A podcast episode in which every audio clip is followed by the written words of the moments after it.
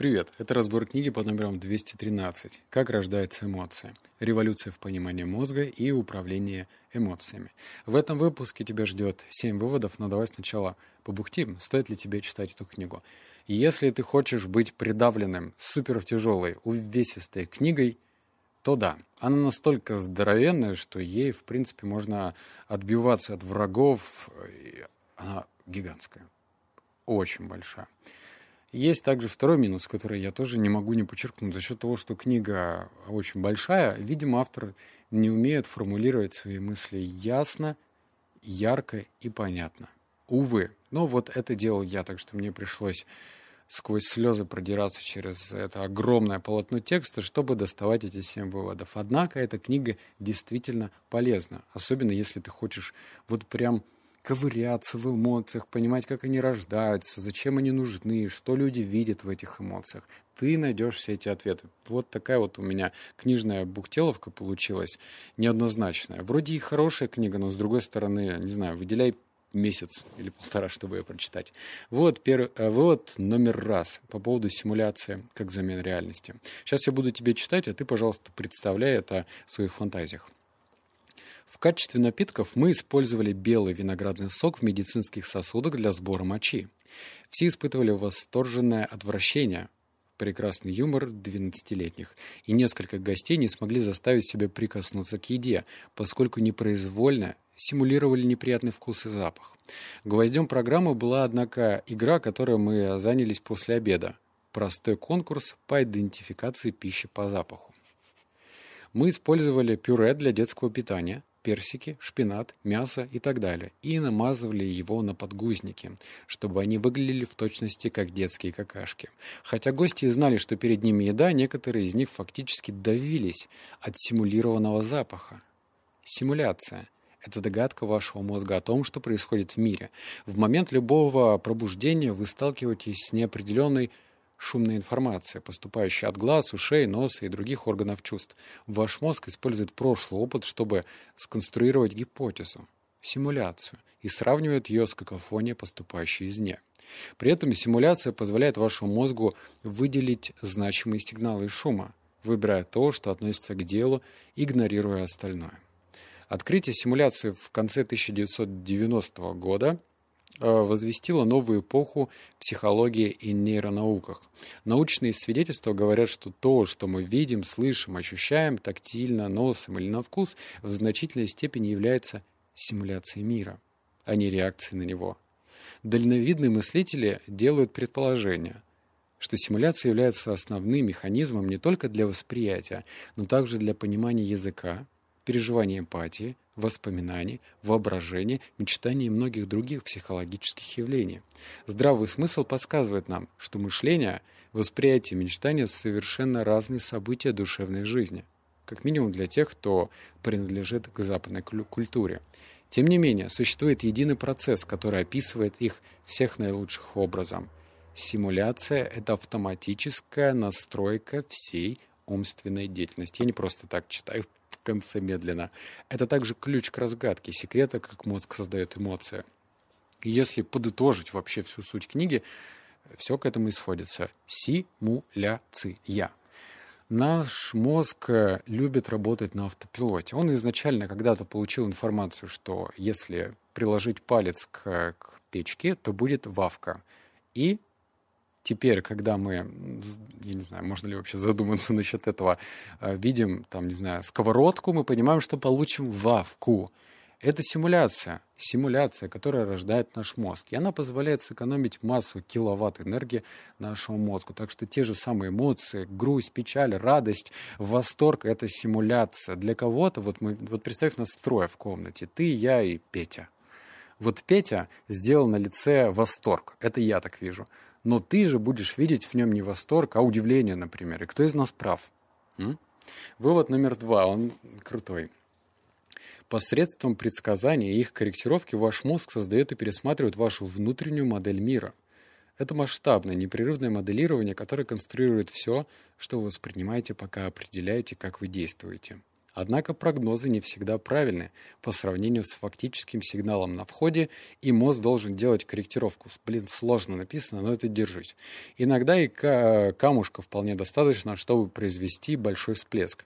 Рассмотрим такое предложение. Вот сейчас внимание, вот прям слушайся. Я даже с выражением прочитаю. Давным-давно в одном волшебном королевстве за далекими-далекими горами жила-была прекрасная принцесса, которая умерла от кровопотери. Вы считаете последние три слова неожиданными? Причина в том, что ваш мозг делает неправильное предсказание, исходя из своих накопленных знаний о волшебных сказках. Он совершил прогностическую ошибку, а затем моментально отрегулировал свой прогноз на основе последних слов несколько камушков, визуальная информация. Тот же самый процесс происходит, когда вы принимаете незнакомца за человека, которого знаете, или сходите с движущейся дорожки в аэропорту и ощущаете удивление от изменения в своей ходьбе. Ваш мозг быстро выявляет прогностические ошибки, сравнивая предсказания с фактическим входным сенсорным сигналом, а затем быстро и эффективно устраняет ошибку. Например, Ваш мозг может изменить прогноз. Незнакомец выглядит не так, как ваш друг. Движущаяся дорожка закончилась. Ошибки и прогнозы не составляют проблемы. Это обычная часть рабочей инструкции вашего мозга по обработке входных сигналов. Без ошибки прогноза жизнь была бы ужасно скучной. Ничто не было бы удивительным, ни в чем не было бы новизны, и поэтому ваш мозг никогда бы не учился ничему новому. Что мы поняли из вывода? Во-первых, не только у нас симуляции имеют место быть в нашей жизни, но и прогнозы, причем прогнозы постоянно.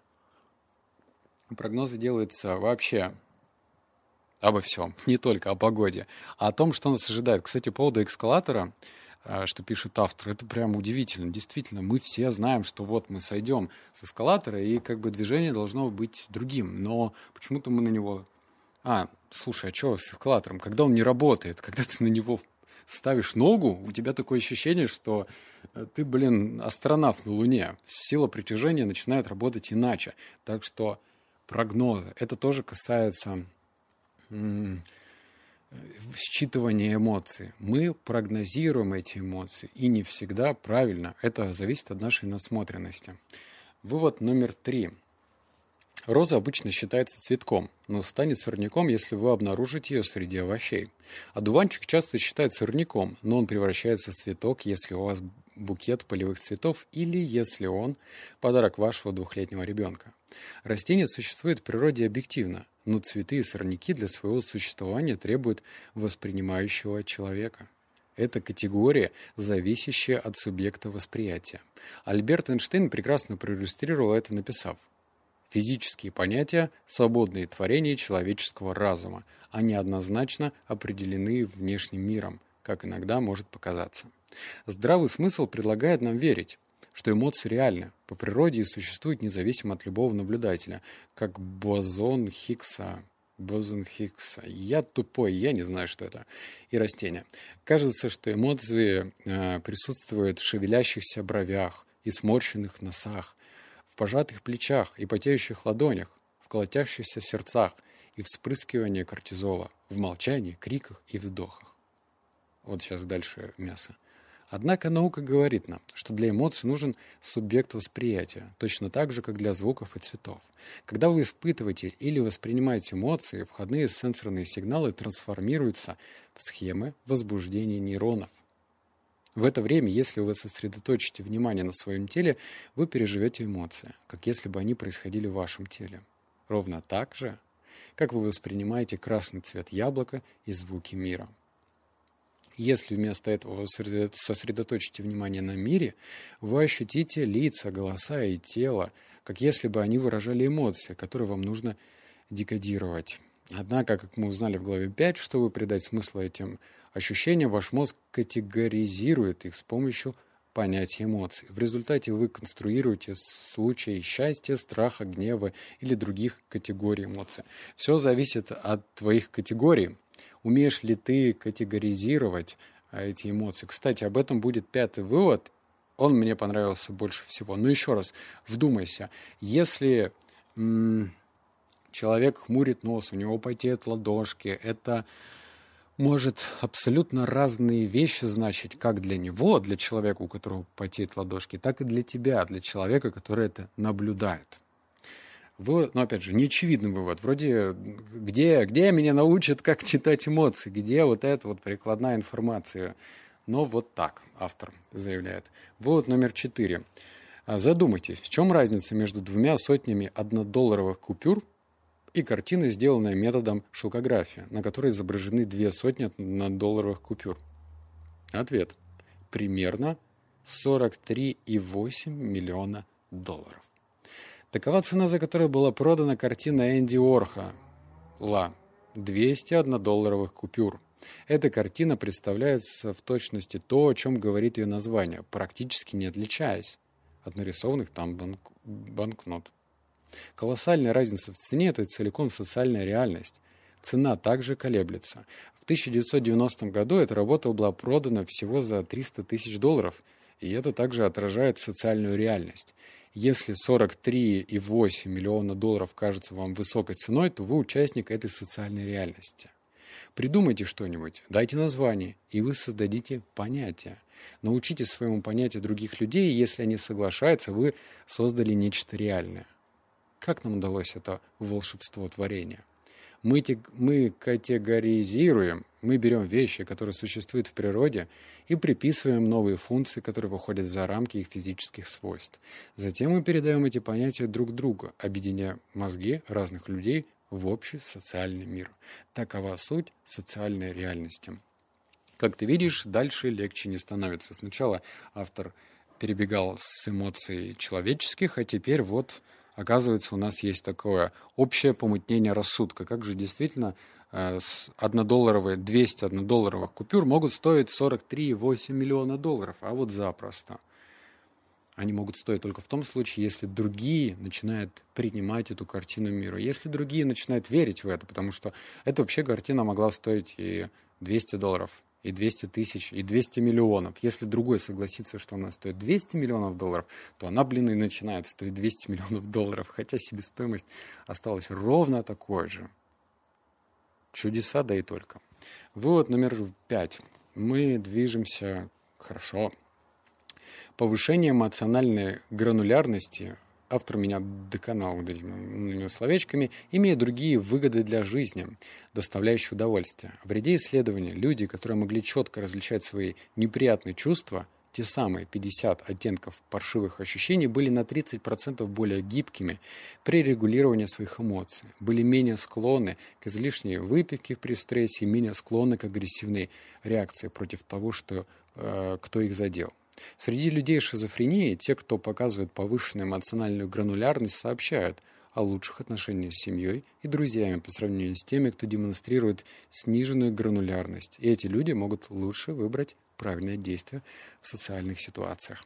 Самый, пожалуй, практичный вывод. А знаешь почему? Потому что и почему тут автор пишет про 50 оттенков паршивых ощущений? Смотри, автор склоняет к тому, что если ты лучше умеешь определять свое настоящее чувство, у нас же как у мужиков, ну, типа, я грустный или я расстроен, а девушки умеют э, там более точное определение – э, вытаскивать и объяснять, что это может быть тоска, может быть обида, может быть это э, непонимание со стороны других людей. И девушки это делают прекрасно. Я не знаю, с чем это связано. Может быть, я не буду вдаваться в подробности, но, в общем, автор склоняет к тому, что тебе нужно научиться понимать, а почему ты грустишь. Какое точное слово может являться определением твоей грусти. Не просто «я грустный», а почему, что это на самом деле. Может быть, это действительно тоска. Может быть, это какая-то неопределенность в действиях. Что это? Вот если ты научишься, то ты будешь на 30% более гибким при регулировании своих эмоций. А значит, будешь менее склонен к выпивкам, вот этим наркотикам, шмакотикам, вот этим всяких ненужных штук. Вот номер шесть. А, кроме улучшения своей эмоциональной гранулярности, есть еще один способ оттачивать свои понятия, популярные у психотерапевтов и в книгах по самопомощи. Стой, диктофон, не убегай. А, значит, самопомощи. Сохранять каждый день след своих положительных переживаний. Можете вы найти что-нибудь, что заставит вас улыбнуться, э, пусть даже на короткое время. Каждый раз, когда вы обращаете внимание на позитивные вещи, вы стимулируете свою систему понятий, подкрепляя понятия об их позитивных вещах и делая их заметными в своей психической картине мира. Будет еще лучше, если вы напишете о, своих, о своем опыте, поскольку слова ведут к развитию понятия, что поможет вам прогнозировать новые моменты для культивирования эмоциональной позитивности. Напротив, когда вы жуете мысленную жвачку о чем-то неприятном, вы вызываете отклонение в бюджете тела. Мыслительная жвачка – это вредный цикл. Каждый раз, когда вы останавливаетесь, например, на недавнем разрыве отношений, вы добавляете еще один случай для предсказания – а это расширяет просторы для мысленного переживания. Определенные понятия, такие как последний скандал или взгляд на лицо, когда он или она ушли в последний раз, встраиваются в вашу модель мира. Вашему мозгу становится все легче и легче воссоздать эти понятия как шаблоны нервной деятельности. Точно так же, как тропа становится все более натоптанной с каждым новым проходящим человеком. Вы не хотите, чтобы они стали вымощенными дорогами – Каждый опыт, который вы конструируете, это инвестиция. Поэтому инвестируйте мудро. Культивируйте тот опыт, который вы хотите снова конструировать в будущее. Слушай, а я был неправ. М? Это тоже практический опыт. Ой, практический вывод. Я забыл. Знаешь, почему практически? Потому что здесь с научной точки зрения, ну хотя без исследования, да, вот эти английскими учеными в 1993 году было выявлено. Вот без этого, к сожалению. Здесь говорится о том, что мы, если начинаем больше использовать вот эту эмоциональную жвачку, типа жевать обиду, жевать разочарование, вспоминая, вот когда-то нас там кинули, или вот от нас кто-то ушел, или вот мы там не вовремя опустили руки, то мы тем самым протоптываем дорожку и к нашей будущей депрессии, да, вот так вот. Так что если ты хочешь, чтобы депрессия в твоей жизни вообще не появилась, надо, значит, идти в другом направлении. Больше позитива. Причем, э, ну вот, с научной точки зрения. Потому что если бы я тебе, представь, если бы вместо этого я тебе бы сказал, значит, завтра мне передал, э, мыслите позитивно. Ну, наверное, это бы не возымело того эффекта, если бы я не прочитал вот это вот все, что ты только что услышал. Так что, пожалуйста, выписывай позитивные вещи проговариваю их. Я вот лично веду технику благодарности перед сном. Три благодарности. Чувствую себя как младенец перед сном. И отлично. Вывод номер семь. А если вы можете повторно категоризировать свой дискомфорт как нечто полезное, например, когда вы сферно упражнялись, вы можете воспитать стойкость. У корпуса морской пехоты США есть девиз, который воплощает этот принцип.